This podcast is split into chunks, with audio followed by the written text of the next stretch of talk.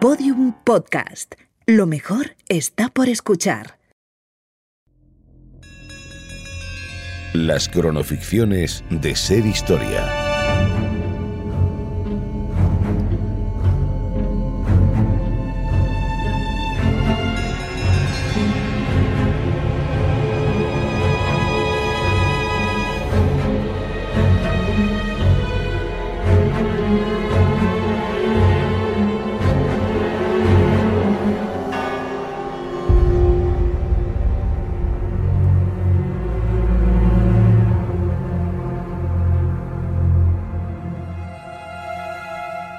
Por lo que sabemos de la historia, lo inusual es una de las cosas más usuales.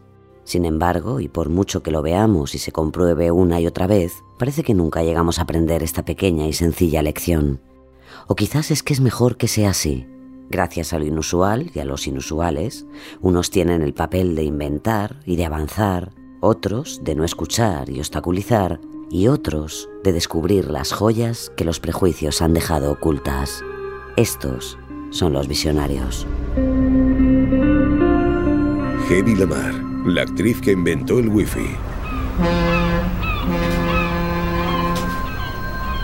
Dígame, señor Meyer, ¿cómo es? Perdone, señorita Kisler, no la comprendo. Estados Unidos. ¿Cómo es el nuevo mundo? Ah, bueno, para empezar, hace mucho que dejó de ser nuevo. No para mí. Fíjese ahí al fondo, ¿lo ve? ¿Se refiere a ese buque que se aleja en el horizonte? No, a la Estatua de la Libertad. Juraría que puedo verla desde aquí. ¿Desde el puerto de Londres? Demasiada imaginación para un magnate de Hollywood, Hedy. Sabe, no hay mucha gente que sepa que yo también fui inmigrante. ¿Como usted? No sea impaciente. Le aseguro que en menos de cuatro días podrá conocerlo todo por sí misma con esos preciosos ojos verdes. ¿Es importante el color de ojos? En Hollywood, quiero decir. Lo será cuando muera el blanco y negro. Mientras tanto, ahí está el Technicolor, que hace milagros. La verdad sea dicha, señorita Kisler, admiro su valentía para afrontar el futuro venga como venga. O mejor dicho, su... no sé, su arrojo para no volver a mirar sobre sus pasos. Es que atrás ya no queda nada. Al menos para mí. Es usted demasiado joven para decir algo así. Tranquila, cambiará de opinión cuando conozca tu pasado. Yo soy de los que piensan que Europa aún puede salvarse. Aunque admito que esta vez... eh, sí, esta vez me he despedido de la Torre Eiffel. Por un momento sentí que no volverá a estar ahí cuando regrese. Sé que no quiero oírlo, pero dudo mucho que ni usted ni yo vayamos a regresar nunca a Europa. Aquí ya no hay sitio para nosotros. Los judíos. Benditos pájaros de acero. Cuando estalle la guerra, esas máquinas serán nuestra salvación. Son los nuevos aviones de la RAF, los magníficos Spitfire. Todavía en fase de pruebas, pero con más techo de vuelo y más rápidos que los Hurricane. ¿Ve cómo brillan? Tienen el tanque de combustible blindado. Vaya, me acaba usted de impresionar. No sabía que entendía de aviones. ¿Porque eres una mujer o porque eres guapa? Tengo algunos conocimientos de ingeniería, sí. Pero me temo que se equivoca con respecto a la guerra, señor Meyer. La verdadera batalla tendrá lugar ahí abajo, en el fondo del mar. Hitler tiene más sumergibles que nadie. Señorita Kitzler, estoy verdaderamente sorprendido. En fin, sabía que su exmarido había sido fabricante de armas, pero en absoluto podía llegar a imaginar que usted supiera tanto de estos temas, ni sobre las fortalezas militares de Alemania. Estamos en 1937, señor Meyer. El mundo está cambiando más de lo que podríamos imaginar. Pero no se preocupe, ya nos iremos conociendo. Sí, Hedy, mejor déjalo estar. Es un poco pronto para que tu pasaporte a Hollywood descubra que hace apenas unos años cenaste con el mismísimo Adolf Hitler.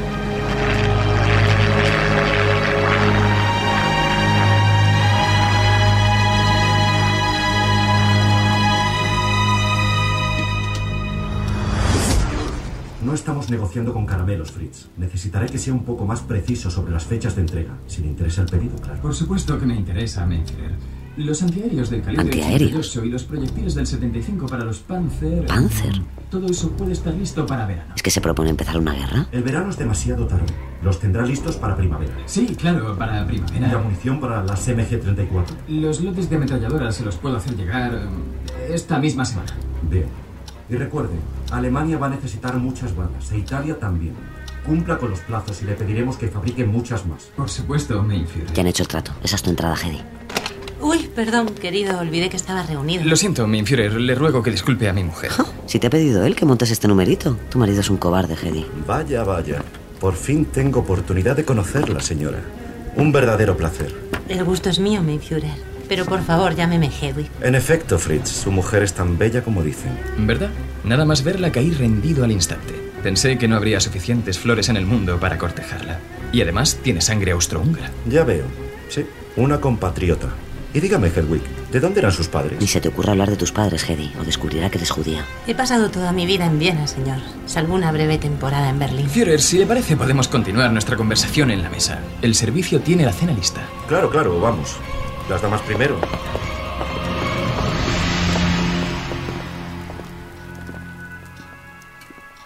Me gustaría ofrecerle, mein Führer, aparte de lo ya pactado, un arsenal de torpedos teledirigidos. Una vez lanzados el centro de mando del submarino. Ahora no, Mandel. No aburramos a su encantadora esposa con estos temas tan pesados. Hazte la tonta. Por favor, mein Führer, que no le incomode mi presencia.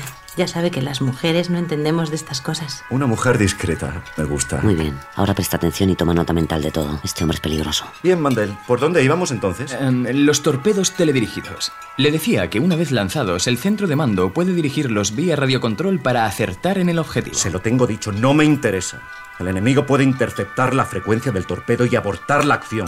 Por favor, no vuelva a ofrecérmelos hasta que averigüe cómo blindar la comunicación entre el centro de mando y el proyectil. Eh, entendido, mein Führer.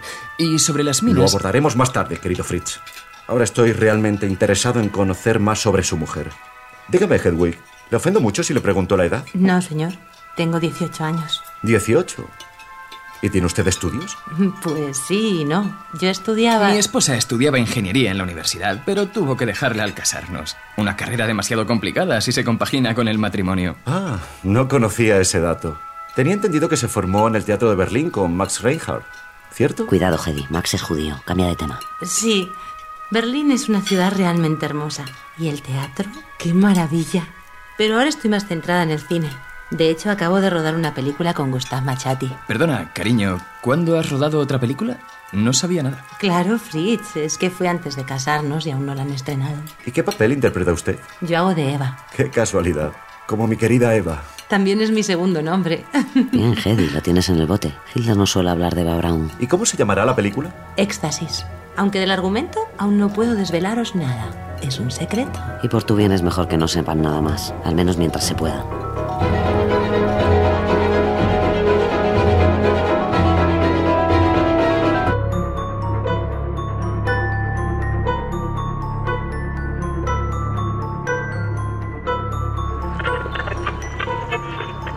Emitiendo para Alemania y Austria, les avanzamos a esta hora el resumen de la página cultural.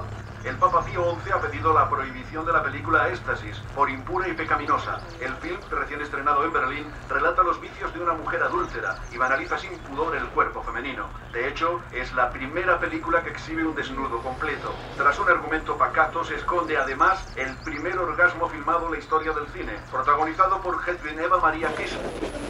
Hedy, esto te va a traer problemas. ¡Escúchame, joder! Haz lo que tengas que hacer, pero haz que retiren la película de todos los cines. Y quiero que consigas todas las copias de esa sucia película. ¡Todas! Operadora. Operadora, se ha cortado. Seise. Hola, Fritz. ¿Me buscabas? ¿Que si te buscaba? ¿Qué has hecho, Hedy? ¿Qué has hecho? Toda Europa te ha visto desnuda. ¿Sabes lo que significa esto para mí? ¿Y para mi imagen? Tu marido y las libertades. Tranquilízate, Fritz. Al fin y al cabo no son tus carnes las que se ven, sino las mías. ¿Te estás riendo de mí? Gustav me prometió que me filmarían desde lo alto de una colina. No me dijo nada de los teleobjetivos. Ah, ya. ¿Y también te engañó para que te desnudaras como una ramera? ¿Y el orgasmo? Tenías la cámara a un centímetro de tu cara. ¿También te han engañado con eso? Está furioso, Hedy, no le soliviantes. Por favor, es solo una película. Nada es real. No es solo una película. Me has dejado en ridículo. Lo has hecho para destrozarme. Pero ¿cómo puedes pensar que yo haría una cosa así? ¡Porque es cierto! Pero no volverá a ocurrir, te lo aseguro. A partir de este momento, te quedarás en este castillo y solo saldrás bajo mi permiso. ¿Qué? Haberlo pensado antes de desnudarte ante todo el mundo como una cualquiera. ¡No puedes controlarme! Claro que puedo. Acostúmbrate a estas paredes, porque te vas a cansar de mirarlas.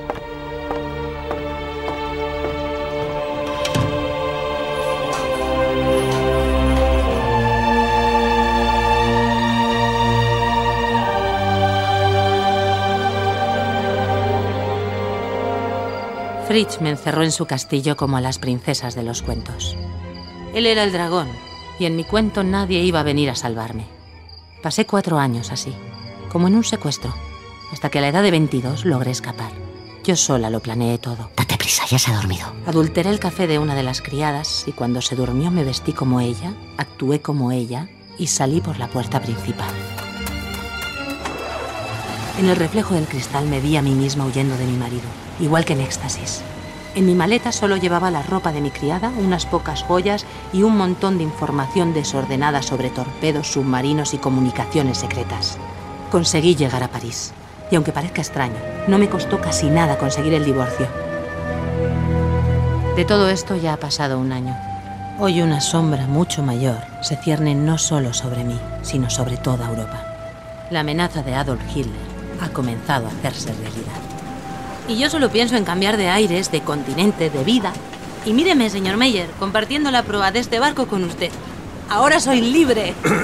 Eh, señorita Kisler, no me gustaría que se llevara usted a error. ¿A error? ¿Qué quiere decir eso? Hollywood es, ¿cómo decirle?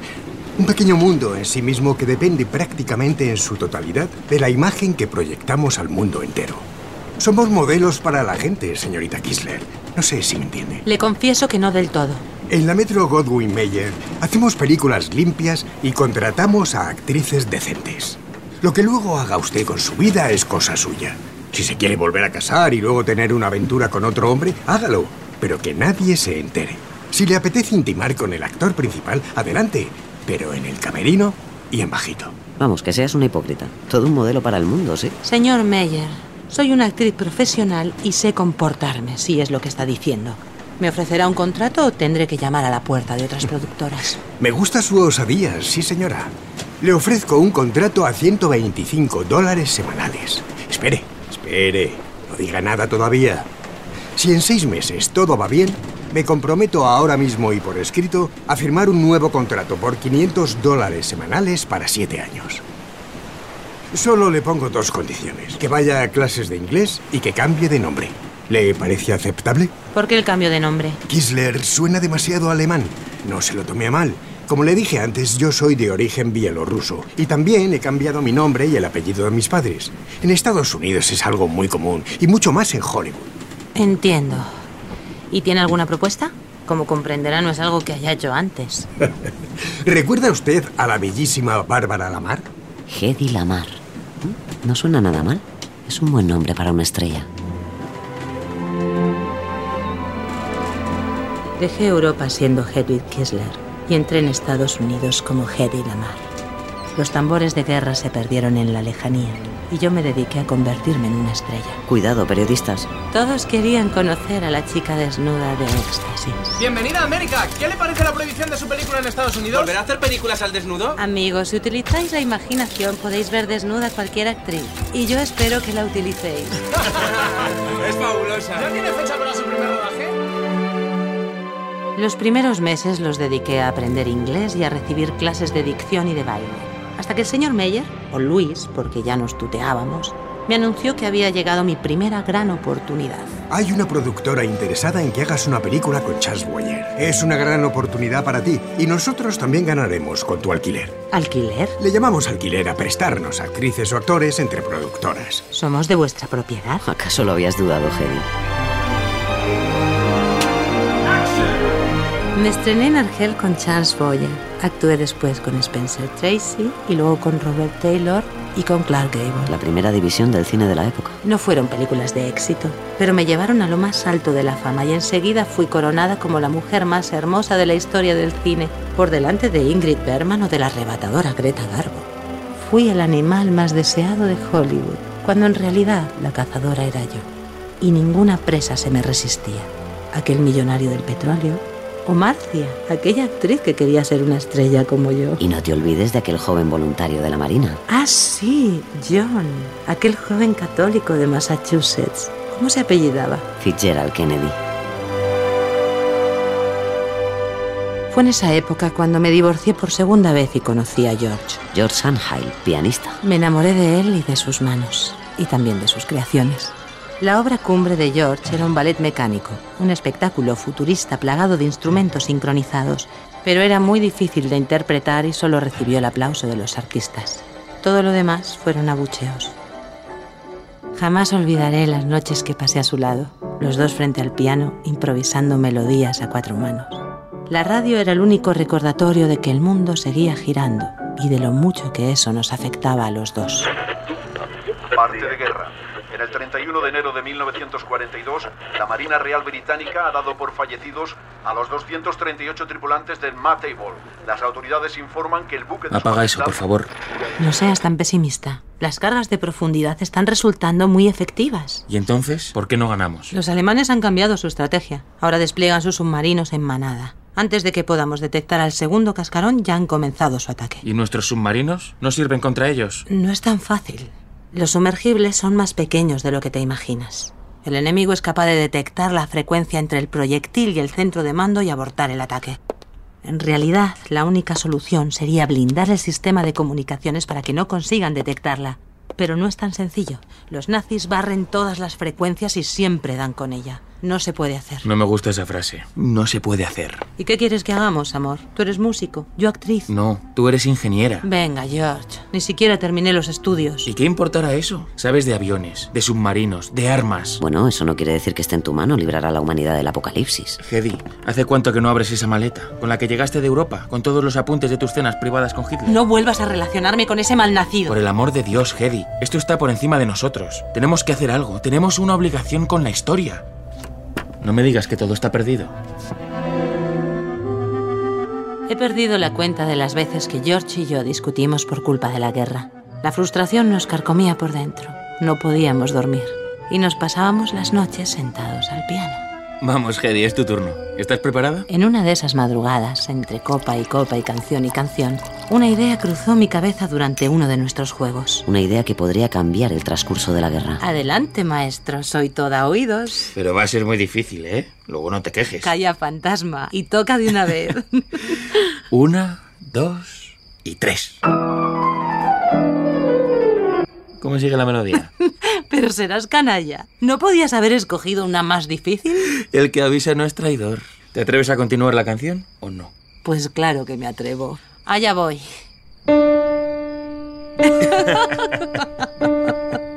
¡Qué desastre! Estás perdiendo facultades. Ay, es que no conocía esta canción. Por ser quien eres, te daré una segunda oportunidad. Pero con otra melodía, ¿eh? Una que me sepa. De acuerdo. Mm, ya la tengo. Escucha. Esta canción sí que la conozco. Escucha. Bravo. Estaba seguro de que lo conseguirías. Y habría completado la primera si no hubieras buscado una canción desconocida para mí. ¿Cómo quieres que te siga si no sé lo que tocas? De eso se trata, ¿no? De ponértelo difícil a veces. Un momento, Hedy. ¿No hay algo en todo esto que... Creo que he tenido una idea. ¿Qué pasa? No puedo seguirte si no conozco la melodía.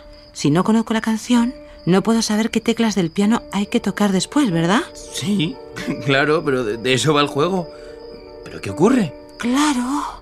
Los torpedos, George, los torpedos. ¿De qué estás hablando? Imagina que se usaran canciones para teledirigir los torpedos. Canciones que el enemigo no reconozca y no pueda seguir. Eso evitaría que interceptaran la frecuencia del radiocontrol. ¿Canciones para hundir submarinos alemanes? Has bebido más de la cuenta. No, no, no, escúchame. ¿Te acuerdas de tu ballet mecánico? Desgraciadamente sí. ¿Cómo hacías para sincronizar los instrumentos? ¿Cómo conseguías que las 16 pianolas hicieran sonar la misma partitura a la vez? Con un papel perforado de 88 agujeros, tanto como las teclas del piano. Al girar el tambor, la pianola soltaba de agujero en agujero e interpretaba la partitura. Y si ponías el mismo papel perforado en dos pianolas, sonaban igual. En realidad era muy Y simple. por eso tan brillante. Imagina que nuestro submarino tuviera una de tus pianolas y que en ella colocaras una partitura secreta. Una melodía que el enemigo no pudiera conocer. Ahora imagina que pudiera sustituir las notas musicales de tu partitura por frecuencias de radio. Es decir, tendrías un espectro de 88 frecuencias. Entiendo. Muy bien. ¿Y si el torpedo que queremos disparar también tuviera una pianola con nuestra partitura secreta? ¿Te das cuenta? Correctamente sincronizadas, el submarino y el torpedo podrían interpretar la misma melodía. Y por lo tanto, el canal de comunicación entre el centro de mando y el proyectil cambiaría constantemente. O lo que es lo mismo, solo quien conociera la partitura secreta podría interrumpir la señal. Eso es, Hedy, lo tienes. ¿Pero esto? ¿Esto es? Este sistema garantizaría el blindaje de la comunicación y permitiría que los misiles dieran de lleno en el blanco. ¿Podríamos? Podríamos ganar la guerra, George. Podríamos ganar la guerra. Bueno, eso será si alguien quiere escucharos. George y yo patentamos nuestra idea el 11 de agosto de 1942 bajo el nombre de Sistema de Comunicaciones Secretas o Salto de Frecuencia. Aún recuerdo la cara de bobalicón que se le quedó al funcionario. No daba crédito a que una actriz O una mujer. pudiera ser inventora. Tampoco los Estados Unidos. En la Marina les pareció estrambótico que un par de artistas tuvieran la solución a sus problemas. Rechazaron la idea. Veinte años después, Estados Unidos rescató la idea coincidiendo con la crisis de los misiles de Cuba. Y no deja de ser irónico que sucediera con tu amante JFK como presidente. Muchos años después, la tecnología que George y yo inventamos se rescató para otros fines y otras revoluciones. Es la base del Wi-Fi y del Bluetooth. Sin embargo, los reconocimientos a mi inteligencia siempre tardaron mucho más que los piropos a mi belleza. Nunca dudé de que de mí solo se esperaba que fuera una chica atractiva. Y esa, paradójicamente, era la parte más fácil de mi vida. En realidad, cualquier chica puede ser atractiva. Solo tiene que quedarse quieta y parecer estúpida. Pero eso no tiene nada que ver con quien realmente fui.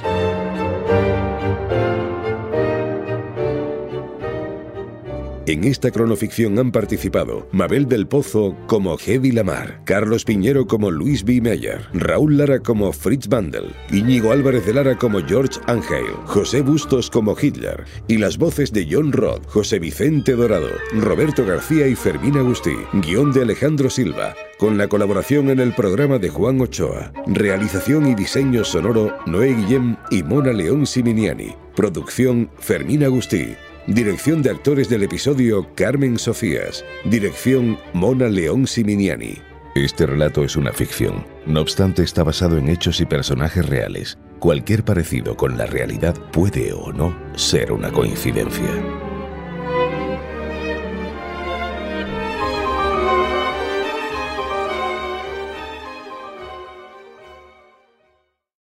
Todos los episodios y contenidos adicionales en podiumpodcast.com y en nuestra aplicación disponible para dispositivos iOS y Android.